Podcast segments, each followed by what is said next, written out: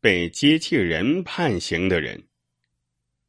二零一七年十月，美国威斯康星州一个名叫艾瑞克·卢米斯的偷车贼刑满出狱，引来了媒体的争相报道。原来，这个卢米斯是全美首个被人工智能评估判刑的人。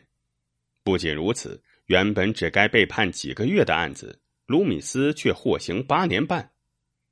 二零零九年二月十一日。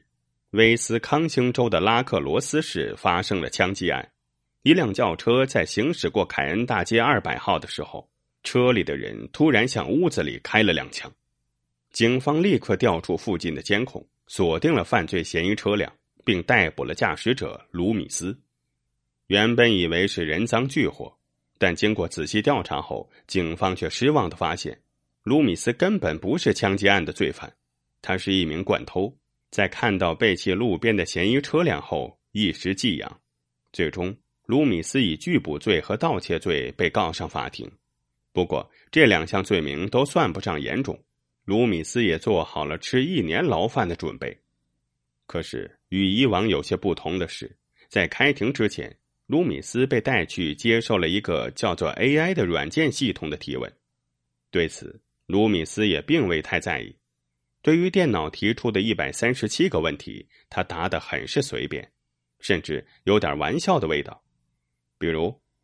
你在学校多久打一次架？卢米斯很随意的说了句：“大概一个月吧。”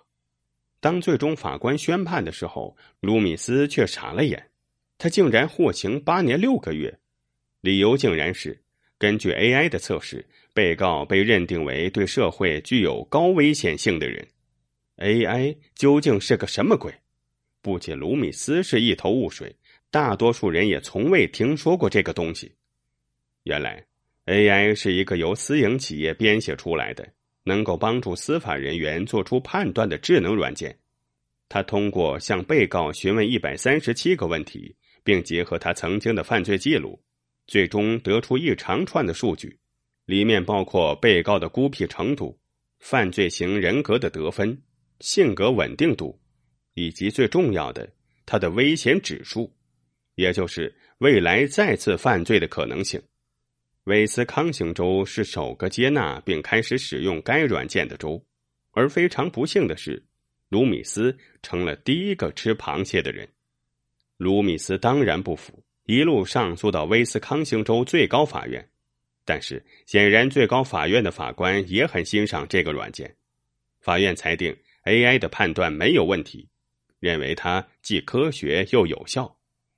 因为它完全不受个人情感因素的影响，能最大化的消除偏见，非常客观。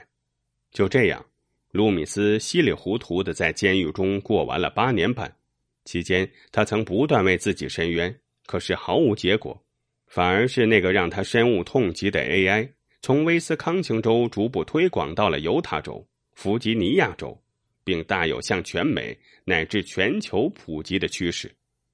而经过这次教训，出狱后的卢米斯再也不敢做任何违法的事儿了，因为对他这个高度危险级别的人来说，哪怕是不小心毁坏了公共绿地，都有可能换来数年的刑罚。